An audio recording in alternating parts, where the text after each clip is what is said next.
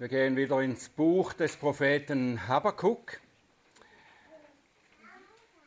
Prophet Habakkuk, da sind wir im zweiten Kapitel angelangt beim letzten Mal. Wir waren bei Habakkuk 2, Vers 4 und gehen jetzt weiter von dort und ich lese auch Vers 4 noch einmal dazu.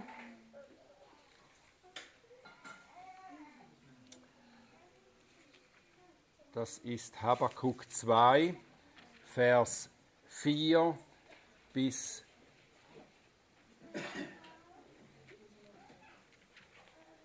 19, nein 20, Entschuldigung. Habakkuk 2, Vers 4 bis 20. Das ist Gottes Wort. Siehe, der Vermessene, Unaufrichtig ist seine Seele in ihm. Der Gerechte aber wird durch seinen Glauben leben. Und dazu kommt, dass der Wein tückisch ist. Der übermütige Mann wird nicht bleiben. Er, der seinen Rachen weit aufgesperrt hat wie das Totenreich und unersättlich ist wie der Tod, dass er alle Völker zu sich sammeln und alle Nationen an sich ziehen will. Werden nicht diese alle einen Spruch über ihn anheben und ein Spottlied in Rätseln auf ihn anstimmen? Man wird sagen, wehe dem, der sich bereichert mit dem, was ihm nicht gehört. Wie lange noch? Und der sich mit Pfandgut beschwert werden nicht plötzlich die aufstehen, die dich beißen werden, und die aufwachen, die dich wegjagen werden, so dass du ihnen zur Beute wirst? Denn wie du viele Völker geplündert hast, so sollen auch alle übrig gebliebenen Völker dich plündern, wegen des vergossenen Menschenblutes und wegen der Vergewaltigung des Landes, der Stadt und aller ihrer Bewohner. Wehe dem, der ungerechten Gewinn macht für sein Haus, um dann sein Nest in der Höhe anzulegen und sicher zu sein vor dem Unglück. Du hast beschlossen, was deinem Haus zur Schande gereicht, nämlich die Vertilgung vieler Völker, und durch deine Sünden hast du deine Seele verwirkt. Ja, der Stein wird aus der Mauer heraus schreien, und der Balken im Holzwerk ihm antworten. Wehe dem, der Städte mit Blut baut und Ortschaften auf Ungerechtigkeit gründet. Siehe, kommt es nicht von dem Herrn der Herrscharen, dass Völker fürs Feuer arbeiten und Nationen für nichts sich abmühen. Denn die Erde wird erfüllt werden von der Erkenntnis der Herrlichkeit des Herrn, gleich wie die Wasser des Meeres den Meeresgrund bedecken. Wehe dir, der du deinen Nächsten zu trinken gibst und ihm den Gluttrank einschenkst, um ihn auch betrunken zu machen, um seine Blöße zu sehen. Du hast dich an Schande gesättigt statt an Ehre, so trinke auch du und zeige dein Unbeschnittensein. Die Reihe wird auch an dich kommen, den Becher aus der rechten Hand des Herrn zu nehmen, und Schande wird auch auf deine Herrlichkeit fallen. Denn die Gewalttat, die am Libanon begangen wurde, wird dann über dich kommen und die Verheerung, die an den wilden Tieren begangen wurde und die sie in Schrecken versetzte, und zwar wegen des vergossenen Menschenblutes und wegen der Vergewaltigung des Landes, der Stadt und aller ihrer Bewohner. Ein gemeißeltes Bild. Was nützt es, dass der Bildhauer es geschaffen hat? Was nützt ein gegossenes Bild und ein Lügenlehrer dazu. Denn der es gemacht hat, vertraut auf sein eigenes Machtwerk, so dass er stumme Götzen verfertigt. Wehe dem, der zum Holz spricht, wach auf, und zum stummen Stein steh auf. Kann er denn lehren? Siehe, er ist in Gold und Silber gefasst, und es ist gar kein Geist in ihm. Aber der Herr ist in seinem heiligen Tempel. sei still vor ihm, du ganze Erde. Himmlischer Vater, wir danken dir für das gute Wort, das du uns gibst. Wir danken dir, Herr, für all das, was wir daraus lernen können. Hilf uns, dass wir das tun, dass wir verstehen, was du uns zu sagen hast. Hilf, dass wir erkennen die Wunder in deinem Gesetz. Und öffne du meine Lippen, dass sie deinen Ruhm verkünden. Amen. Lasst uns noch einmal kurz zurückschauen in das, was wir bereits gelesen und studiert haben in dem ersten Kapitel und bis da ins zweite Kapitel hinein. Habakkuk hatte schon lange gebetet für eine geistliche Erneuerung seiner Brüder, des Volkes Gottes. Er war überaus besorgt, weil er offenbar sah, wie das Unrecht überhand nahm in seinem eigenen Volk und sich immer weiter ausbreitete. Er rief zu seinem Gott, der ihn nicht zu hören scheint. Er ruft weiter, mein Gott, warum unternimmst du nichts? Warum lässt du es sogar immer noch schlimmer werden? Gott antwortete ihm und er erklärt ihm, dass er die Babylonier über Juda kommen lassen will, um es zu bestrafen und es zu erziehen. Und das schockiert Habakuk, so dass er zuerst widerspricht und er denkt, dass das doch auch nichts besser macht. Es kommt doch nur noch schlimmer, denn da kommen ja die Gottlosen noch mehr zum Zug, auch in seinem Volk. Gott antwortet ihm wieder und hält Habakuk an, geduldig zu sein. Alles zu seiner Zeit, Habakuk. Was jetzt noch nicht sichtbar ist, das wird kommen. Meine Gerechtigkeit wird wiederhergestellt werden, sagt der Herr. Was jetzt für Habakuk und bald auch für Juda sichtbar ist, ist, dass das babylonische Weltreich übergroß und bedrohlich wird. Es reißt alles an sich, verschlingt und unterjocht die Schwachen und die Kleinen. Es ist eine Macht, der niemand widerstehen kann. Was die Babylonier für Juda sind, ist vergleichbar mit dem, was die gottlose Welt, die uns umgibt, für uns ist. Wir erscheinen ganz schwach mit unserem Glauben. Diejenigen, die das Sagen haben in dieser Welt, die den Lauf der Welt bestimmen, das sind diejenigen, die mit dem Ellbogen vorangehen es gilt, wenn du es zu etwas bringen willst, dann musst du dich behaupten.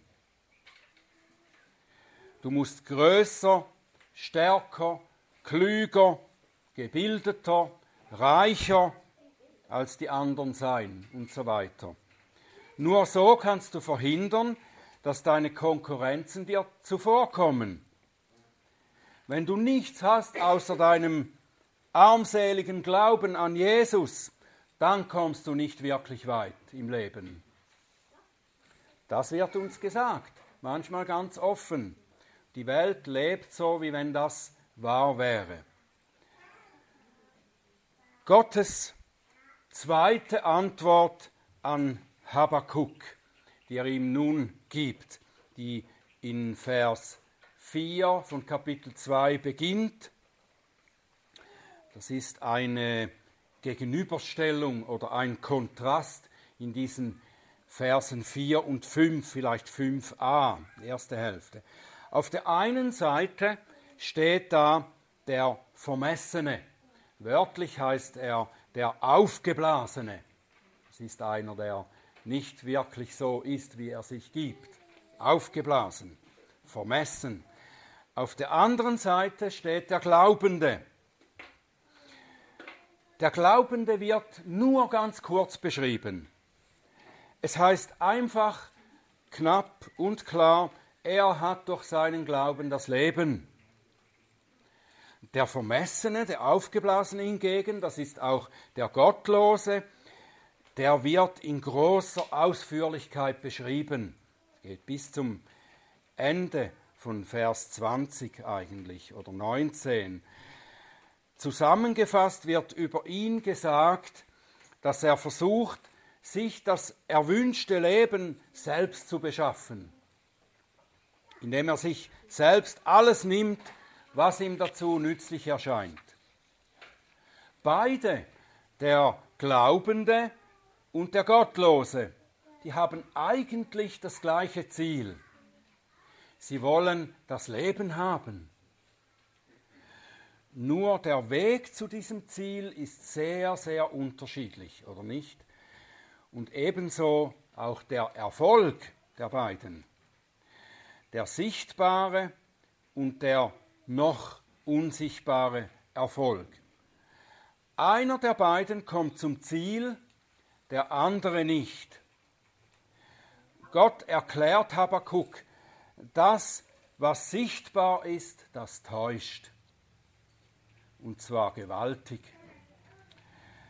Es scheint zunächst, dass der Babylonier, der Vermessene, der Gottlose, alles bekommt. Er vermag sich zu bereichern, er hat viele Güter, Ansehen, Erfolg und so weiter. Der Glaubende ist der arme Trottel, der zu nichts kommt und sich mit seinem armseligen Glauben zu trösten versucht. Was Gott Habakkuk jedoch klar macht, ist, dass der Glaubende tatsächlich alles hat. Das ist zusammengefasst in der kurzen Aussage, er hat durch seinen Glauben das Leben.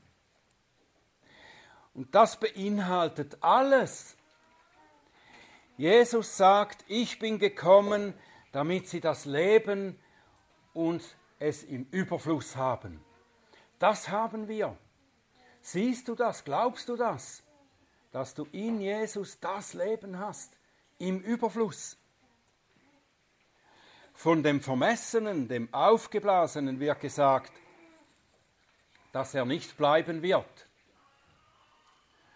Das heißt, alles, was er an sich gerissen hat und mit aller Gewalt festhalten will, wird er nicht behalten und er selbst wird untergehen. Der Glaubende hat Ruhe, Frieden, der Vermessene, der Ungläubige hat das nicht. Der Glaubende sieht zunächst naiv aus, die Gottlosen lachen über ihn. Der Vermessene, der scheint clever, er macht etwas aus sich und seinem Leben. Aber Gott zeigt, dass es tatsächlich umgekehrt ist. Er beschreibt den Gottlosen hier auf drei Weisen. Erstens, er ist getäuscht. Der Wein ist tückisch trügerisch, heißt es hier. Es klingt etwas geheimnisvoll, dass das jetzt so da hineinkommt. Plötzlich ist da vom Wein die Rede und dann geht es wieder anders weiter. Aber das, das hat einen ganz bestimmten Sinn. Die Babylonier, die waren sehr bekannt für ihren Wein und auch das übermäßige Trinken desselben. Exzessiver Weingenuss lässt den Trinkenden getäuscht, betrogen sein. Er fühlt sich besser, größer, mächtiger, als er tatsächlich ist. Und so wird der Gottlose trunken und betrogen von seinen Ideen und Ideologien, von denen sich das wahre Leben, er sich das wahre Leben erhofft. Er wird ernüchtert werden von seiner Trunkenheit. Zweitens, der Vermessene oder der Aufgeblasene, er ist arrogant. Im Text hier haben wir gelesen, übermütig, das ist arrogant. Der Arrogante, er fühlt sich besser als andere. Er denkt, er sei besser dran als sie. Und das mag eine Zeit lang wirklich so aussehen. Aber jeder Überhebliche wird einmal erkennen müssen, dass er nur höher von sich gedacht hat, als es tatsächlich der Fall ist. Gott sagt, er wird nicht bleiben. Das heißt, er wird nicht bestehen. Matthäus 23, Vers 12 sagt Jesus, wer sich selbst erhöht, der wird erniedrigt werden. Drittens, der Vermessene, der Aufgeblasene hier, der ist unersättlich. So unersättlich wie das Totenreich. Und dieses Wort unersättlich, das ist eigentlich ein interessantes Wort, das zweierlei bedeuten kann. Und beides trifft hier zu. Einerseits ist er unersättlich, weil er ständig hungrig ist und er hört nie auf zu verschlingen. Und andererseits kann er auch niemals gesättigt, satt werden.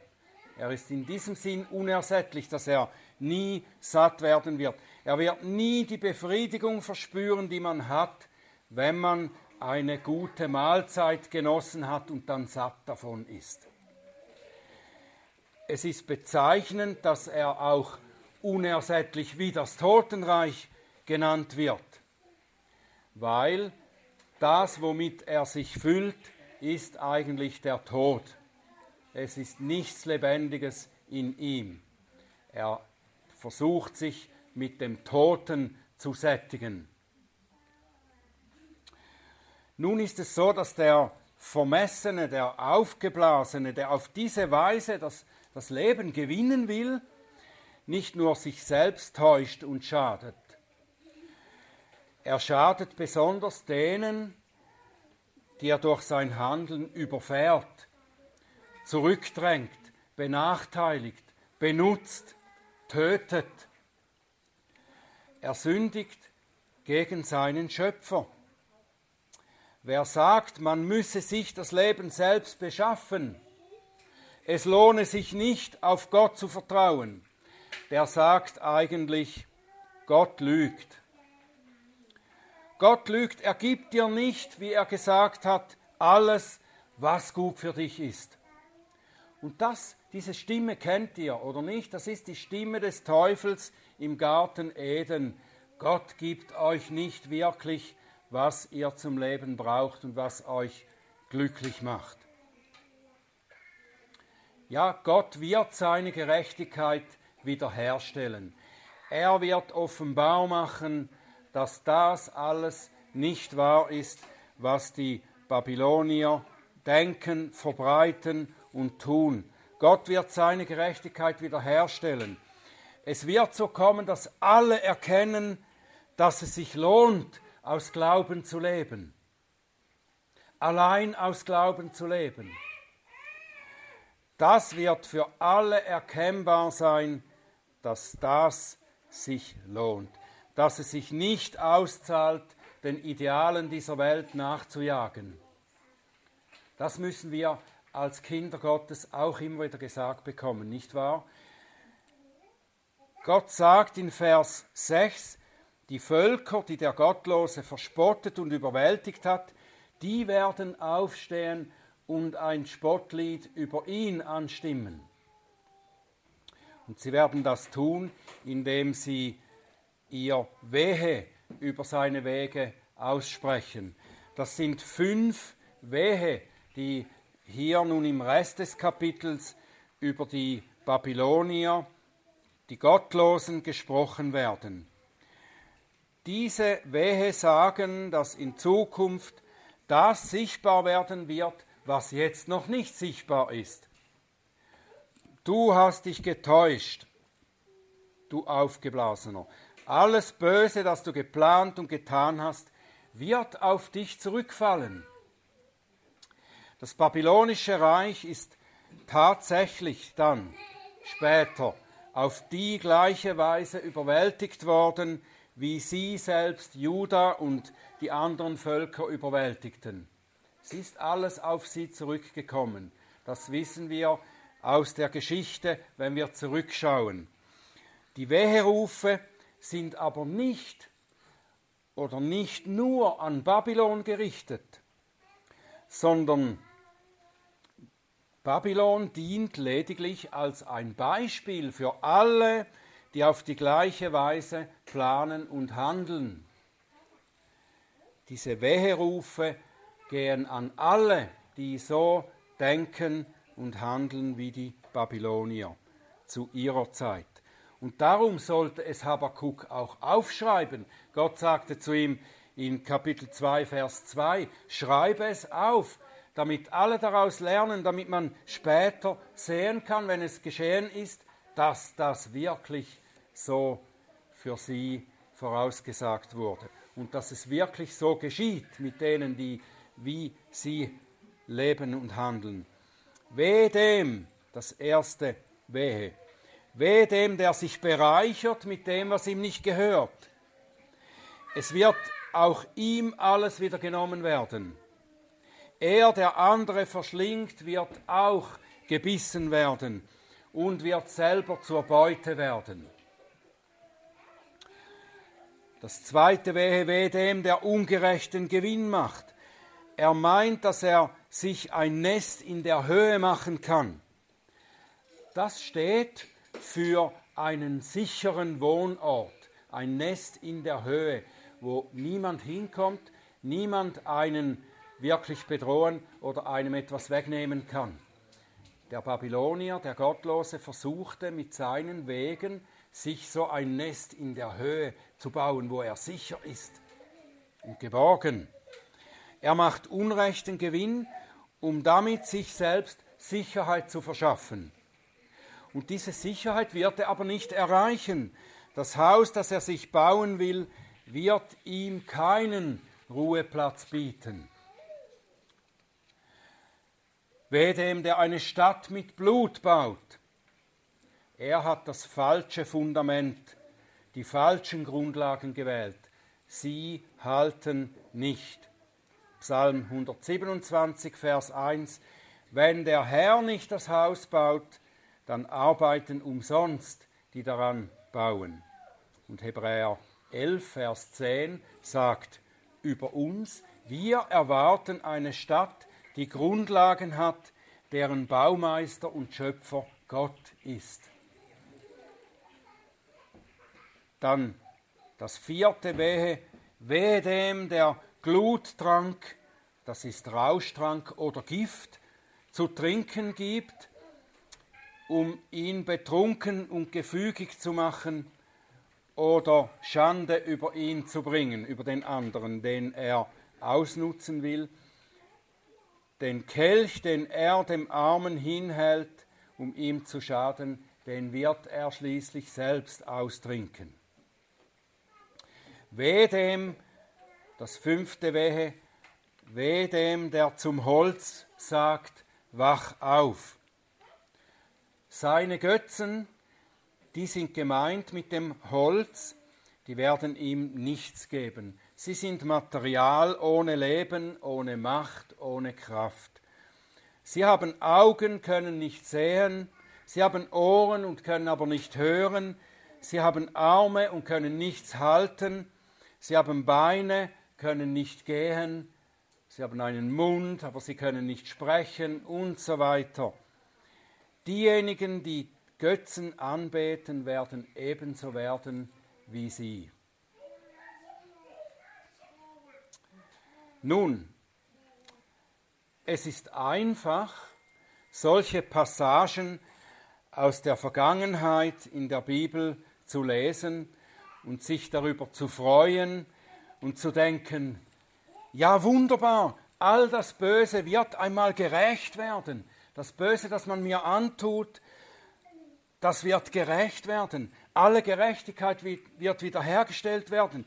Diese Babylonier haben es verdient, unterzugehen. Noch mehr, es wird ja auch uns Gläubigen gesagt, dass wir einmal jubeln werden. Wenn die Bösen dieser Welt und ihre Systeme und Ideologien entblößt und gerichtet werden, da werden wir jubeln und unseren Gott preisen dafür. Nur Judah Juda wurde zuerst durch diese Babylonier bestraft, weil sie ebenso lebten wie diese. Natürlich nicht in demselben Ausmaß. Sie waren noch nicht so weit. Sie waren nicht ganz so ungerecht, nicht ganz so schlecht wie sie. Und vielleicht denken wir das manchmal oder öfter auch von uns, wenn wir uns vergleichen mit diesen Ungläubigen. So schlecht sind wir ja nicht wie diese. Und das stimmt wahrscheinlich auch. Aber immerhin fand der Herr die Leute von Juda so schlecht, dass er es passend fand, die Babylonier über sie zu schicken. Die Bosheit, die die gottlosen Babylonier ausübten, die ist heute auch vorhanden. In dieser Welt, auch unter Christen, achten wir auf die Anfänge in unseren Herzen. Im Herzen haben wir jedes Gebot Gottes übertreten, nicht nur einmal und oft sogar ganz bewusst. Wir tun viele der Dinge, die die Babylonier taten, von denen wir wissen, dass sie eigentlich falsch sind, aber man will doch schließlich vorwärts kommen im Leben. Das heißt, sich bereichern. Wehe denen, die sich bereichern mit dem, was einem nicht gehört. Vielleicht nehmen wir auch mal Dinge vom Arbeitsplatz mit, ohne sie zu bezahlen. Dinge, die uns nicht wirklich gehören. Wehe denen, die ungerechten Gewinn machen. Vielleicht machen wir auch Einnahmen, die wir nicht versteuern und gewinnen dafür mehr für uns auf ungerechte Weise. Wehe denen, die eine Stadt mit Blut bauen. Vielleicht ziehen wir Gewinn aus dem Nachteil von anderen.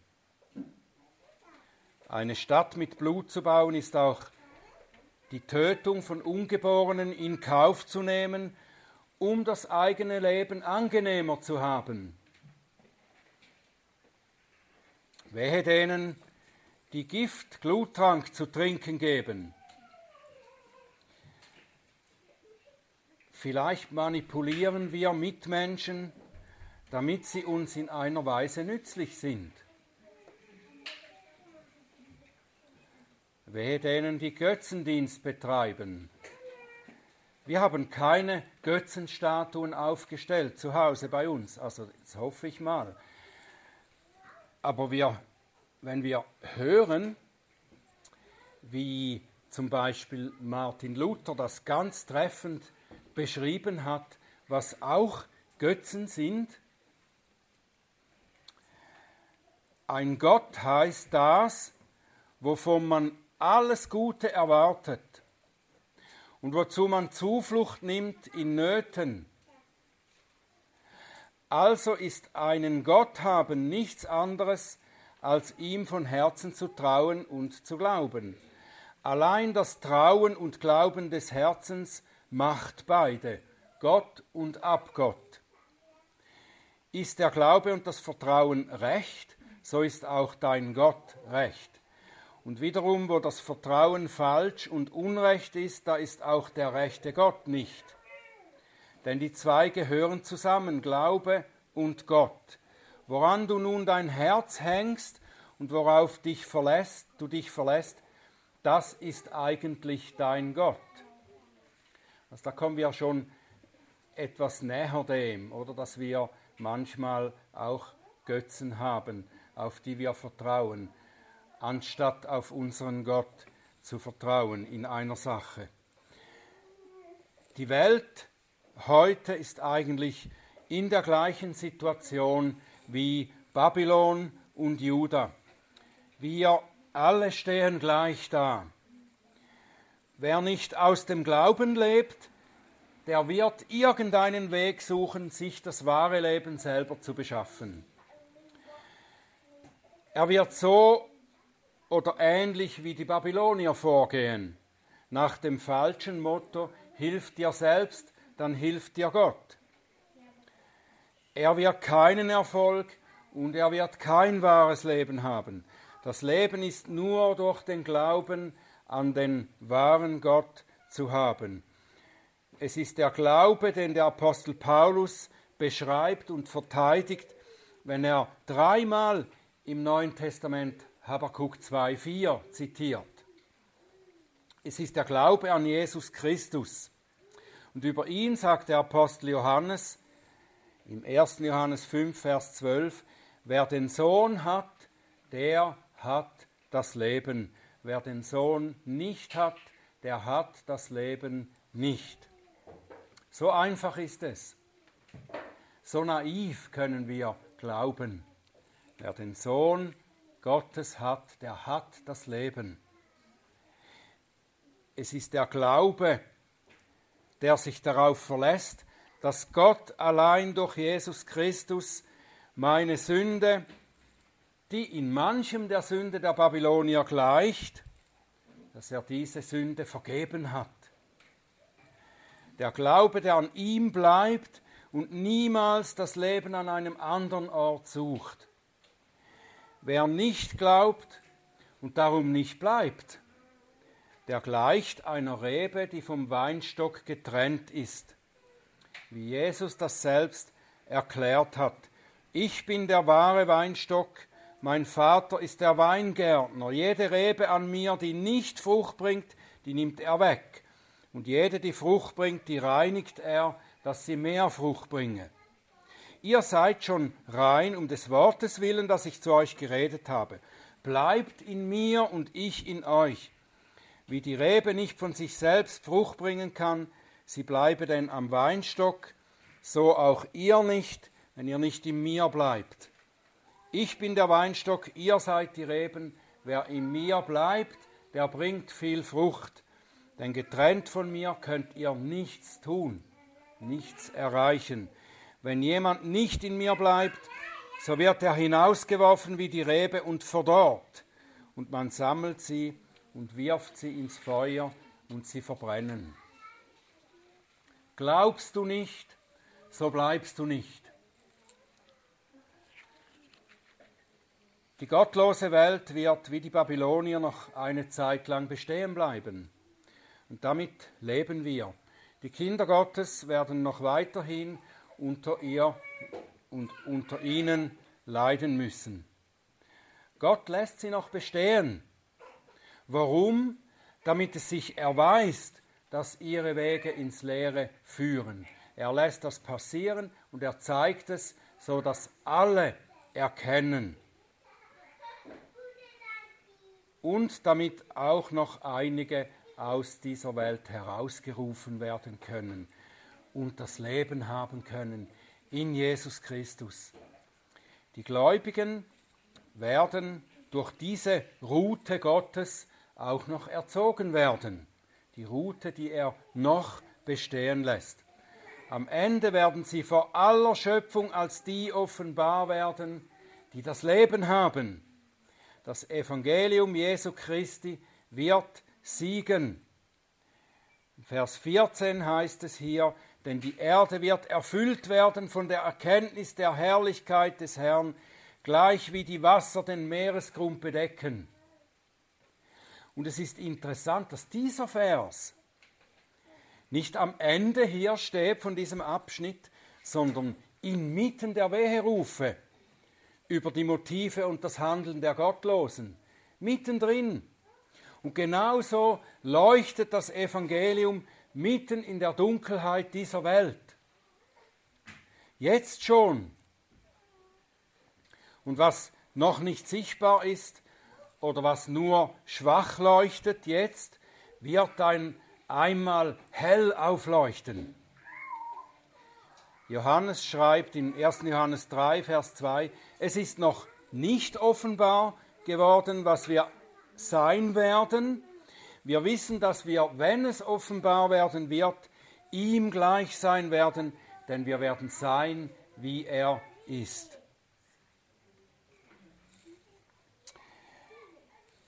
Der letzte Vers in diesem Kapitel, das wir jetzt fertig gelesen haben, Kapitel 2. Der letzte Vers, der ist ein Fazit. Der Herr ist in seinem Palast. Der Herr ist in seinem Palast. Es wird gleich den Götzen gegenübergestellt, die keine Macht haben. Der Herr ist in seinem Palast, wo er regiert. Im Gegensatz zu all den Götzen der Menschen, die nichts vermögen, ist er allmächtig, heilig und gerecht. Und darum schweige, du ganze Erde. Schweigt in Ehrfurcht, schweigt in Anbetung, schweigt und denkt nach, weil du im Glauben siehst, was noch nicht da ist. Das lesen wir im Hebräerbrief, der Glaube sieht, was noch nicht da ist. Weil du im Glauben siehst, was noch nicht da ist, mach dein Herz still vor dem Herrn und warte im Vertrauen auf ihn auf sein Handeln. Sein Handeln, das du vielleicht wie Habakkuk im Moment noch nicht sehen und noch nicht verstehen kannst. Sei still, der Herr wird für dich kämpfen, du aber sollst still sein. Und lass dich nicht verleiten, es den Gottlosen gleich zu tun. Werde nicht neidisch, wenn es den Gottlosen gut geht. Vielleicht besser als dir im Moment. Dazu rät uns der Psalm 37, das zum Schluss aus Psalm 37 ab Vers 1.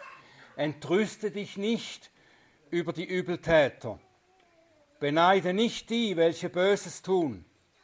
Denn wie das Gras werden sie schnell verdorren und wie das grüne Kraut verwelken. Vertraue auf den Herrn und tue Gutes. Wohne im Land und hüte Treue und habe deine Lust am Herrn. So wird er dir geben, was dein Herz begehrt. Befiehl dem Herrn deinen Weg und vertraue auf ihn, so wird er handeln und wird deine Gerechtigkeit aufgehen lassen wie das Licht und dein Recht wie den Mittag. Sei still dem Herrn und harre auf ihn. Amen.